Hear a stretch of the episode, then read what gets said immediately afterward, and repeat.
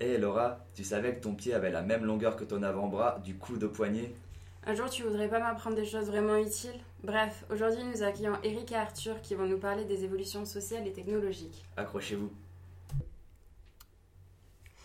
Sortir son, sma- sortir son smartphone pour regarder l'heure, demander à Google de nous trouver un restaurant, pouvoir connaître le nombre de pas faits dans la journée ou connaître l'état du trafic en temps réel, Internet est en permanence avec nous et il est presque partout. Ce sont des mouvements qui semblent innés pour ceux qui sont nés dans ces générations, mais pour ceux qui sont nés avant, souvenez-vous comment cela aurait paru improbable. Internet est devenu totalement indispensable, particulièrement dans la société et au travail. Si nous portons un regard réfléchi et observateur devant toutes ces prouesses numériques et autres, nous ne pouvons qu'admirer le progrès effectué pour et par l'humanité.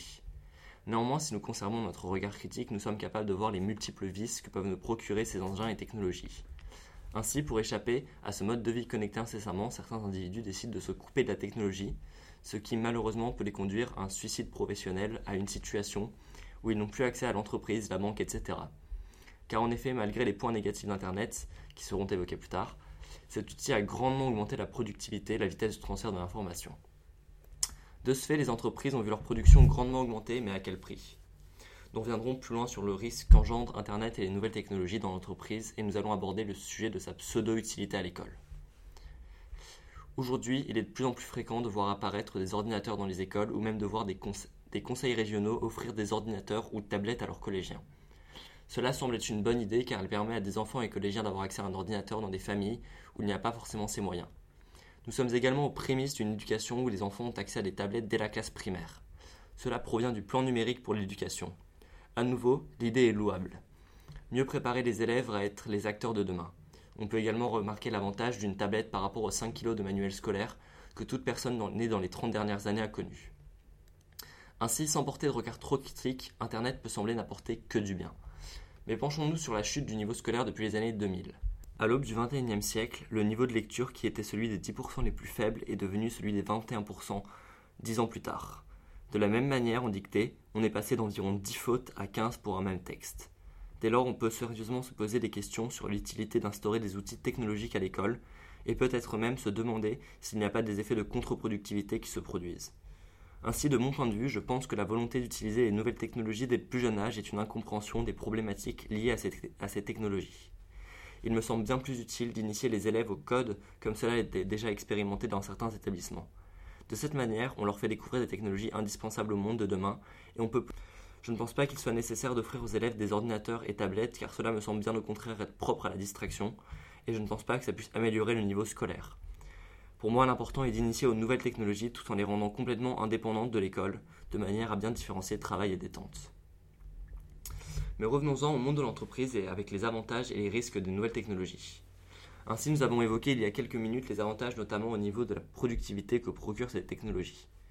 On considère qu'avec l'arrivée d'Internet, la productivité a été multipliée par 31, du moins dans le secteur tertiaire. Mais on a également vu apparaître un nouveau type de dépression sévère, le burn-out.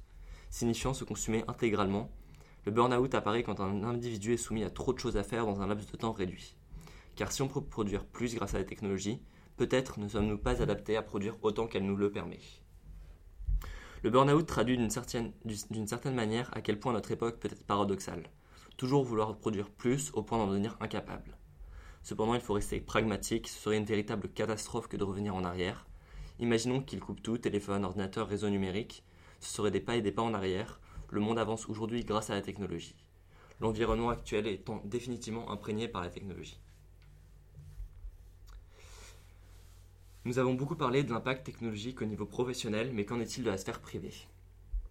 L'arrivée des réseaux sociaux a bouleversé nos relations sociales et la façon d'interagir les uns avec les autres. Facebook, entre autres, a beaucoup changé notre façon d'interagir. Les personnes deviennent plus exhibitionnistes. Elles ne font petit à petit plus la différence entre la sphère privée et la sphère publique. De cette manière, il est fréquent de voir des individus poster des photos d'eux très compromettantes, en train de consommer de la drogue, à moitié nus, etc.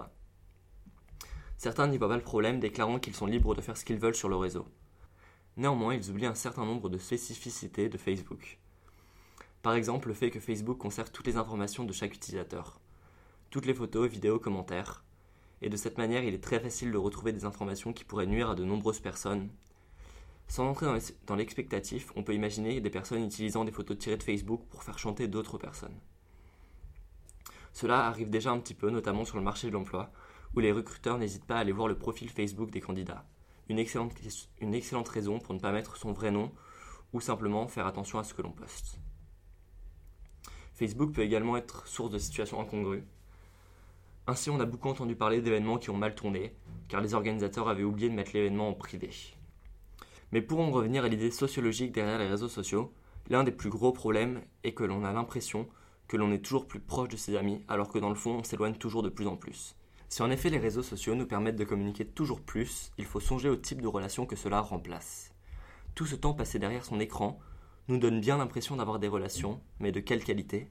À ce qu'à force de toujours vouloir partager plus, on ne finit pas par partager moins de réel. Vous en voulez à la terre entière, à la société. J'emmerde la société. Je sais que vous avez beaucoup de raisons d'être en colère, mais ce n'est pas en refoulant toutes ces émotions à l'intérieur de vous que vous irez mieux. Il y a une profonde souffrance en vous et c'est là-dessus qu'il faut se concentrer.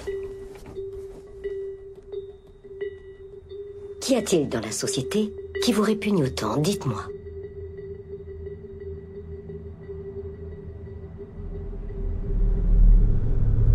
Ah, j'en sais rien.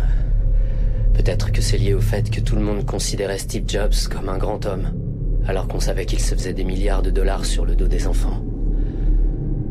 Ou peut-être bien que ça vient du fait que tous nos héros semblent être des imposteurs, et le monde lui-même un énorme canular. On se spam les uns les autres avec un tas d'opinions minables qui voudraient se faire passer pour de vraies idées, avec des réseaux sociaux qui simulent l'intimité. Ou est-ce que c'est le fait qu'on a voté pour ça? Je parle pas de toutes nos élections truquées, je parle de nos gadgets, nos possessions, notre argent. J'invente absolument rien, on sait tous pourquoi on fait ça. Pas parce que la série des Hunger Games nous rend heureux. Non. Mais parce qu'on préfère vivre sous sédatif. Parce que ça fait mal d'affronter le monde tel qu'il est. Parce qu'au fond, on est tous des lâches. Je l'emmerde, la société. Elliot. Elliot Vous ne parlez pas Qu'est-ce qu'il y a? Y a rien.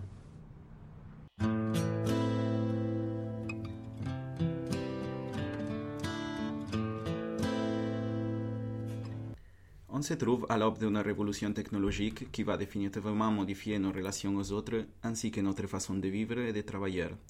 Ces changements dans leur importance, leur portée et leur complexité ne ressembleront en rien à ce que l'humanité a pu connaître jusqu'alors. Nous ne savons pas encore ce qui va se passer, mais une chose est sûre, notre réponse doit être globale et elle doit impliquer de tous les partis prenants au niveau mondial comme le secteur public, le secteur privé, le monde académique et la société civile. Maintenant, je voudrais résumer l'évolution de cette révolution pour bien comprendre les progrès technologiques et les effets sur la société. Avec la première révolution industrielle, l'eau et la vapeur ont permis de mécaniser la production. La seconde révolution industrielle a exploité l'énergie électrique pour créer la production de masse. La troisième révolution industrielle s'est appuyée sur l'électrique et les technologies de l'information pour automatiser la production. La quatrième révolution industrielle est un issue. C'est la révolution numérique, née au milieu du siècle dernier. Elle se caractérise par une fusion de technologies qui gomme les frontières entre les sphères physiques, numériques et biologiques. Les changements actuels ne sont pas simplement les fruits de la troisième révolution industrielle, en effet, mais la conséquence d'une quatrième révolution, totalement diverse par sa vitesse, sa portée et son impact la vitesse à laquelle apparaissent les innovations actuelles est sans précédent. Comparé aux, précédentes, la quatrième révolution évolue à un rythme exponentiel et non plus linéaire. De plus, elle bouleverse presque tous les secteurs d'activité partout dans le monde. L'ampleur et l'importance de ces changements annoncent la transformation des systèmes entiers de production, de management et de gouvernance. Des milliards de gens bénéficient de perspectives illimitées grâce à appareils mobiles connectés, dont la puissance de traitement, la capacité de stockage et l'accès au savoir sont sans précédent. Ces perspectives sont encore démultipliées par l'émergence de technologies innovatrices dans les domaines de l'intelligence artificielle, la robotique, l'Internet des objets, les véhicules autonomes, l'impression 3D, la nanotechnologie, la biotechnologie, la science des matériaux, le stockage de l'énergie et enfin l'informatique quantique. L'intelligence artificielle est déjà à l'œuvre pour conduire des drones ou des voitures autonomes et des drones comme pour traduire ou effectuer des investissements à l'aide d'assistants virtuels et logiciels. Ces dernières années, la croissance exponentielle de la puissance des calculs informatiques et la mise à disposition d'énormes volumes de données ont permis d'immenses progrès en matière d'intelligence artificielle et amené le développement de logiciels spécialisés dans la découverte de nouveaux médicaments, comme d'algorithmes de prédiction de notre interculturel. intérêt culturel. Dans le même temps, les technologies de fabrication numérique interagissant quotidiennement avec le monde biologique. Les ingénieurs, les créateurs et les architectes associent conception informatique, production additive, ingénierie de matériaux et biologie synthétique afin de créer une symbiose entre les micro-organismes, notre corps, les productions que nous consommons et même les bâtiments dans lesquels nous vivons. C'est juste dire que la quatrième révolution industrielle ne modifiera pas seulement ce que nous faisons, mais aussi ce que nous sommes. Elle effectuera notre identité et toutes les questions qui sont associées. Notre sentiment d'intimité, par exemple, notre notion de la propriété, nos modes de consommation, les thèmes consacrés au travail et au loisir, la façon dont nous développons notre carrière et nos compétences, dont nous faisons des rencontres et nous entretenons des relations. Elle modifie déjà notre santé et entretient une notion du soi quantifiée et elle pourra nous mener plus vite que nous ne le croyons à un être humain augmenté. L'infini liste des, possi des possibles n'est limité que par notre imagination. Je suis un fervent partisan de la technologie, mais euh, je me demande parfois si l'inexorable incorporation de la technologie à nos vies ne nous fera pas perdre certaines capacités propres à la nature humaine, comme la compassion et la coopération. La relation que nous entretenons avec nos, smartphones est un bon exemple. Être sans cesse connecté peut nous priver d'un aspect fondamental de la vie. Prendre le temps de se poser, de réfléchir et de participer à une conversation riche de sens. L'un des défis individuels les plus importants des technologies de l'information concerne la vie privée. Nous comprenons instinctivement pourquoi ce défi est si essentiel, mais le suivre et le partage d'informations à notre sujet sont une part cruciale de la nouvelle connectivité. Les débats autour des questions de fond, comme l'impact sur notre vie intime de la perte de contrôle sur nos données, s'intensifieront sans cesser dans les années à venir. De même, la révolution de la biotechnologie et de l'intelligence artificielle qui redéfinissent l'humain en repoussant les seuils de la durée de vie, de la santé, de la cognition et des capacités, nous obligeront à redéfinir nos limites morales et éthiques. La technologie, pas plus que les bouleversements qu'elle déclenche, ne constitue pas une force exogène sur laquelle nous n'aurions aucun contrôle. Chacun est responsable de guider son évolution en prenant quotidiennement des décisions de citoyens, de consommateurs et d'investisseurs.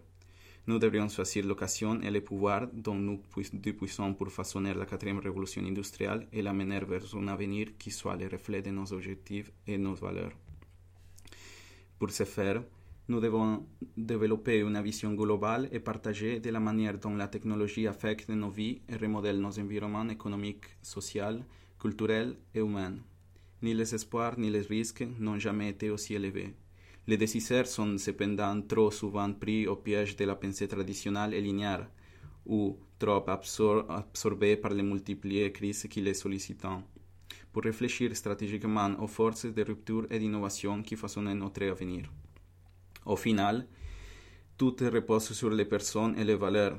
Nous devons façonner un futur qui fonctionne par chacun d'entre nous en donnant les priorités à personne et ne les responsabilisant. Sous sa forme la plus noire et la plus déshumanisée, la quatrième révolution industrielle a le potentiel de robotiser l'humanité et de nous déposséder de notre cœur et de notre âme. Mais en complétant les meilleurs composants de la nature humaine, la créativité, l'empathie et la responsabilité, Hé Laura, tu savais que ton pied avait la même longueur que ton avant-bras, du coude au poignet? Un jour, tu voudrais pas m'apprendre des choses vraiment utiles? Bref, aujourd'hui, nous accueillons Eric et Arthur qui vont nous parler des évolutions sociales et technologiques. Accrochez-vous. Elle peut aussi élever l'humanité vers une nouvelle conscience morale et collective, fondée sur les sentiments partagés d'un destin commun. C'est à nous de veiller à ce que cela soit le cas. Et toi Laura, tu as plus d'amis sur Facebook ou en vrai? J'en ai pas. Ah, excuse-moi. Merci Arthur et Eric pour ce podcast.